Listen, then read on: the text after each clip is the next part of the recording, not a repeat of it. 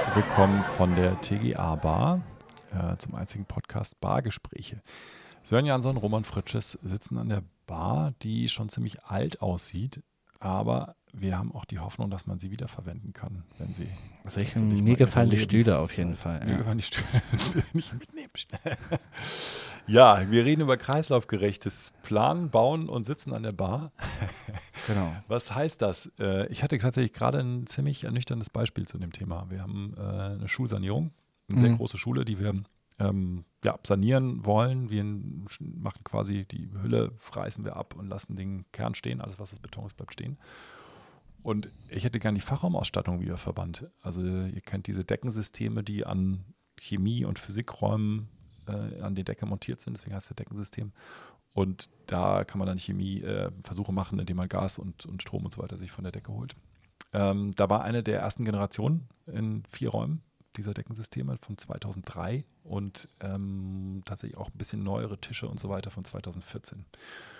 Und ich hatte den großen Wunsch, dass wir die inzwischen knapp 90.000 Euro wertvollen Deckensysteme äh, wiederverwenden können.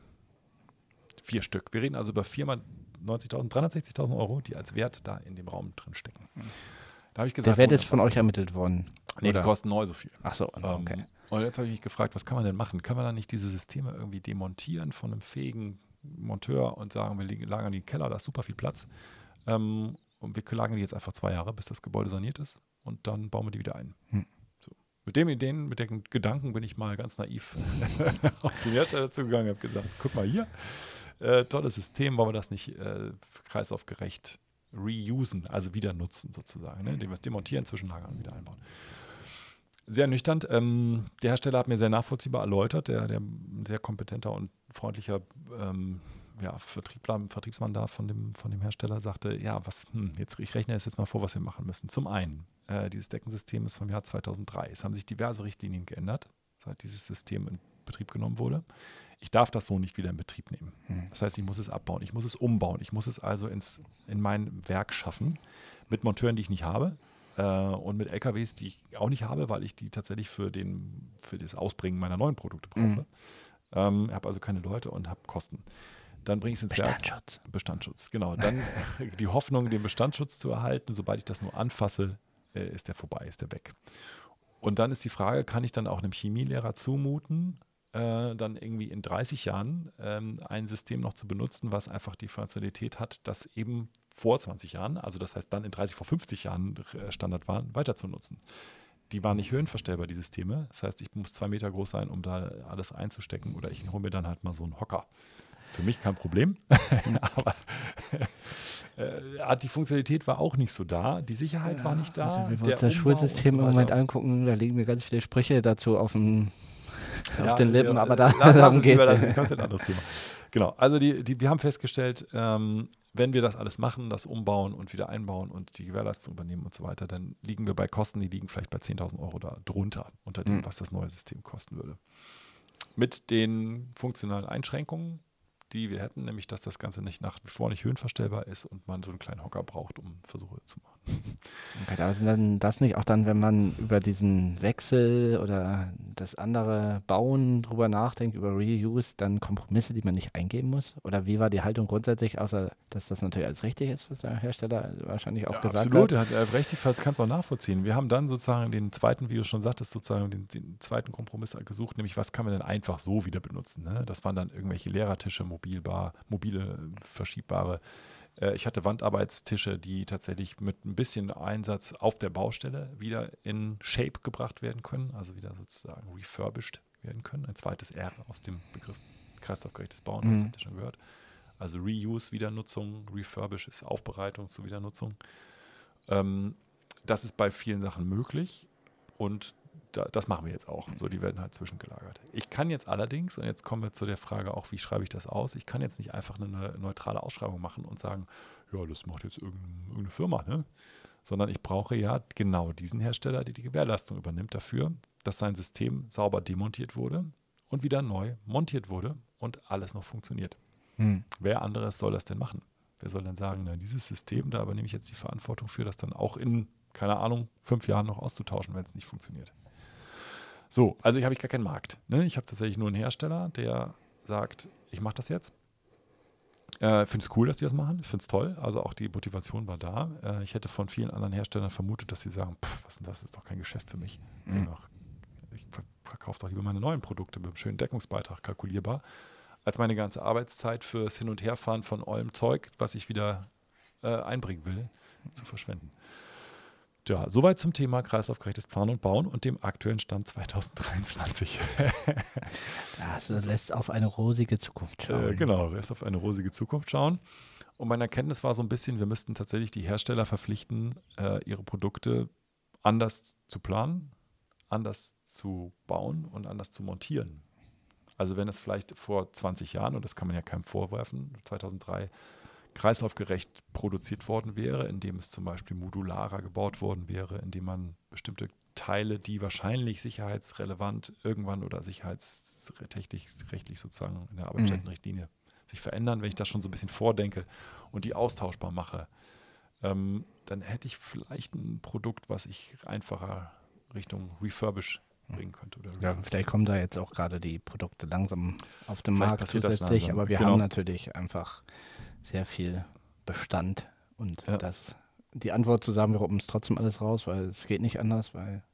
Genau, und wir machen den Klassiker nämlich Recycle und das ist der schlecht, das schlechteste R, was wir nicht wollen, mhm. nämlich die ganzen Produkte kommen auf fein sortiert auf kleine Häufchen.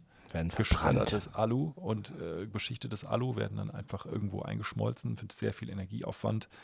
Ähm, dann werden da irgendwelche Lacke verbrannt mit fiesen. Jetzt, als ob wir im Moment nicht genug Feuer hätten. Ne? Genau, als wir nicht genug Feuer hätten. Also ihr, ihr, hört schon oder ihr merkt schon, der, das, wir sind nicht so weit. Diese ganze Industrie, vor allem die Bauindustrie, ist noch weit weg davon, einfach mal kreislaufgerecht zu werden und zu sagen, wir planen so, dass wir es in 30 Jahren oder 20 mhm. Jahren, das ist ja mhm. meistens die Haltbarkeit von TGA, ausbauen können und wiederverwenden können. Mhm. Oder mit ein bisschen Anpassungsaufwand die Kernkomponenten austauschen. ich glaube, wenn man da tatsächlich in seiner eigenen Bubble unterwegs ist und sich mit Gleichgesinnten trifft, dann findet man total viele gute Ideen und Möglichkeiten, wie das theoretisch, äh, planerisch alles umsetzbar ist. Aber da dann ein großer Player, ich meine vielleicht die Hersteller, aber gar nicht mal auch, sondern die tatsächlich Handwerker, die das dann wirklich auch genau, umsetzen die können. das umsetzen so. und die dann auch sagen, ich übernehme halt eben auch die Gewährleistung dafür. Die habe ich ja am Ende. Und ich war selber mal Handwerker oder zumindest mal Handwerksbetrieb so. Ich, wenn, wenn mein Hersteller sagt, ich übernehme die Gewährleistung dafür, dann bin ich safe. Alles gut, schön, mhm. zertifiziert, wunderbar. In fünf Jahren kann ich immer noch mehr auf den zugehen und sagen, der Produkt ist Schrott, ich brauche ein neues. Bei den Leuchten ist es ja sogar so, dass die tatsächlich dann ähm, von dem Leuchtenlieferanten wieder ausgetauscht werden. Also das heißt, wenn du nachweisen kannst als Handwerker, ist die Leuchte ist wirklich defekt, ähm, dann stellt der den Steiger und tauscht die Leuchte aus. Inzwischen ist es sogar so, dass man erstmal davon ausgeht, dass die Leuchte defekt ist und nicht falsch angeschlossen wurde. So, dann ist du als Handwerker sowieso bist du fein raus. Ne? Ja, schiebt sich genau. jeder dann die Verantwortlichkeit irgendwie zu schiebt und das zu. hilft in der Sache einfach überhaupt nichts. Genau. Und bei Leuchten ist es, glaube ich, nochmal noch mal komplizierter. Wir waren aber jetzt gerade bei einer Fachraumausstattung, mhm. die ja von einem Hersteller, einem ja, Richter sozusagen mit sehr viel Einzelkomponenten auch in der Gesamtverantwortung produziert wird. Da sind teilweise Leuchten selbst mit drin, da sind Gasanschlüsse mit drin, der hat die Sachen alle mit angeschlossen und so. Also eigentlich ein Bereich, wo es gut gehen müsste. Mhm. Und da haben wir schon so ein Problemchen. Ja, hat mich ein bisschen ernüchtert. Ähm, trotzdem ist das, was wir jetzt erleben, sozusagen, was passiert ist, das Thema Lebenszyklusanalyse wird durchgeführt. Also man fragt sich, was ist das Wert, was an Rohstoffen da jetzt drin ist. Aber der Wert ist ja, der geringste Wert ist der Recyclingwert was passiert, wenn ich das Fachsystem, Fachraumsystem eben. Dafür brauche ich auch keine Software. ja, schon. Also ich muss ja die ganzen Daten zusammentragen und das Gebäude hat ja unglaublich viele solcher Systeme. Ähm, und dafür brauche ich Software, dafür brauche ich Lebenszyklusanalysen. So. Das stimmt. So, und dann müssen wir aber fragen, was sind dann die Lebenszykluskosten? Das wäre der nächste Schritt. Also was, was spare ich denn, wenn ich den Kram gut erhalte und später wieder weiter nutze? In dem Fall haben wir jetzt festgestellt, äh, statt 360.000 Euro sind es dann immer noch 300 20.000 Euro, die ich investieren muss. Toll.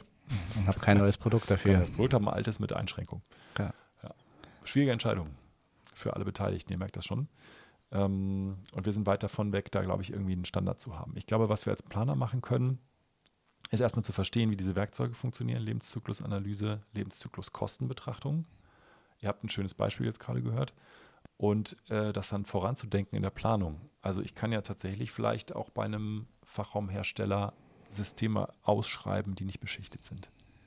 wäre der erste Schritt. Ich will von euch verzinkt, vielleicht noch nicht mal verzinkt, sondern vielleicht direkt Alu ohne Beschichtung haben. Sieht jetzt vielleicht nicht ganz so schön aus, ist aber genauso funktional wie jetzt ähm, irgendeine ja, Pulverbeschichtung, die ich nicht wieder abbekomme.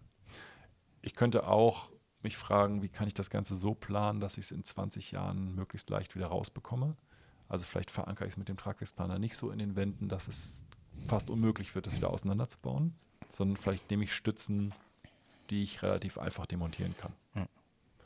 Äh, vielleicht kann ich die Anschlüsse auch nicht aus dem Boden kommen lassen, wo ich tatsächlich wieder nicht drankomme hinterher, sondern vielleicht mache ich die Anschlüsse über die Decke. Das ist auch eine Option, die ich mit dem, mit dem Hersteller abstimmen kann des Systems, ne? weil ich in der Decke einfacher ändern und anpassen kann als im Boden. Wenn es unterm Estrich liegt, könnt ihr alles aufkloppen. Ja. Andere Produkte, ich will keine Fußbodenheizung, spart euch die Fußbodenheizung, die ist einfach im Estrich, Plastik in Estrich.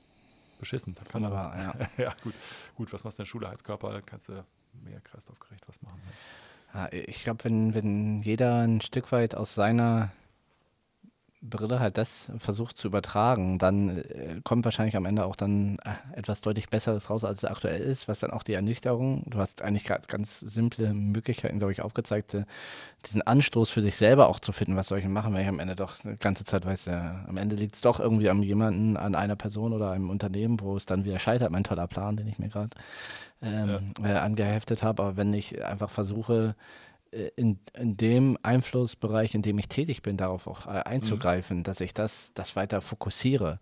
Weil so kriege ich es zumindest auch mit, es, die, die Zahl der der Beispiele und äh, sei es Pilotprojekte, die nimmt ja immer mehr zu auf allen Ebenen. Das ist, äh, glaube ich, schon, dass ja. da. Äh, da passiert was. Also genau, also von der EU gibt es Bedingungen plötzlich, die, die, die genau, Quote andere wiederverwendender Bauteile steigt jetzt auf 30 Prozent. Wir sollen also 30 Prozent der Technik dann wieder einsetzen in 20 Jahren. Ja, pf, hat da jemand mal drüber nachgedacht von uns? Nein, bis jetzt nicht. Ja. So. Und die Beispiele, die ich gerade nannte, die sind super komplex. Ich muss also von oben anschließen. Ich muss also mit dem Tragwerksplaner reden, dass er bitte das nicht in der Wand verankert, sondern irgendwie so, dass ich es wieder demontieren kann. Also hochkomplex. Das ist ja eine Bewusstseinsveränderung zu sagen, okay, ja. ich, plane auch selbst ein neues Gebäude, was ja heute ja auch noch geplant wird, ähm, zu sagen, okay, wo kann ich denn da das wirklich in, als Aspekt meiner Planung ja. berücksichtigen? Und, und, da müssen wir noch ganz, ganz viel machen, glaube ich. Äh, kreislaufrechte Planung ist komplex, dann gehört auch die Ausschreibung dazu.